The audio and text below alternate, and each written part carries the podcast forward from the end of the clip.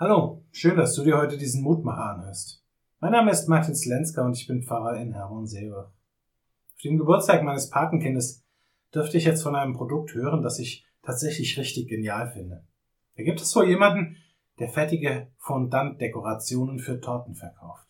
Das heißt, ich kann dort mal eben eine äußere Hülle bestellen, backe dann zu Hause bei mir einen Kuchen und verpacke ihn mit der bestellten Fertigdeko. Einfach genial.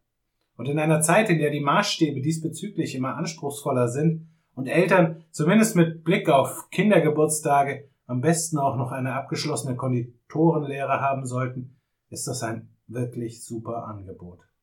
Und doch hat das Ganze auch einen schalen Beigeschmack. Denn an dieser Stelle wird noch mal ganz neu deutlich, wie sehr es in unserer Welt inzwischen um den Schein geht. Nach außen hin, da muss die Fassade stimmen und der Kuchen richtig gut aussehen.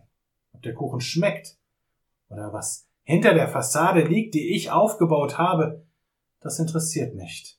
Und am Ende geht es doch auch keinen etwas an.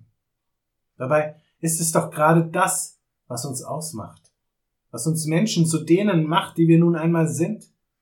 Warum nur ist es uns oftmals so peinlich, dass wir nicht perfekt sind und alles können?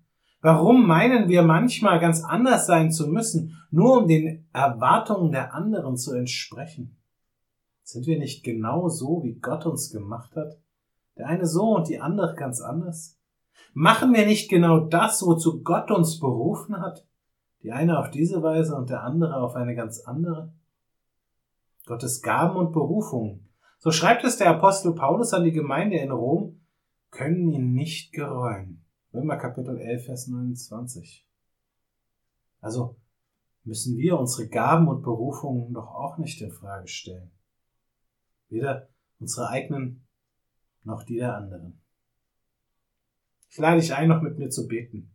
Mächtiger Gott, himmlischer Vater, du hast uns gemacht und in diese Welt gerufen.